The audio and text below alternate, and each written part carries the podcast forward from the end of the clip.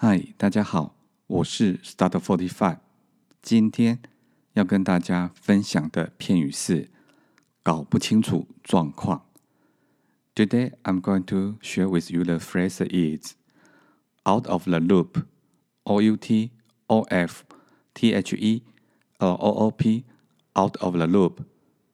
Okay, let's get started. Peter is often out of the loop and I really cannot stand him. Often 常常 out of the loop 搞不清楚状况 cannot stand him 受不了他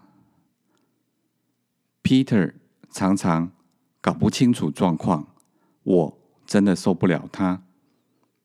Okay, the second example is We all knew we were going to class this weekend, but Peter didn't know. He was really out of the loop.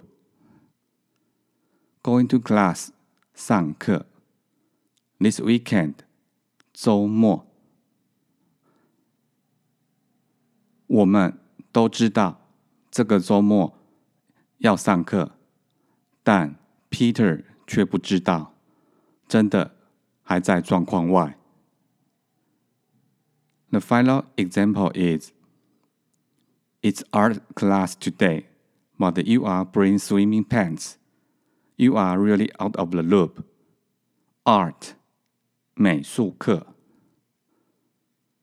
bring 带来，swimming pants 泳裤。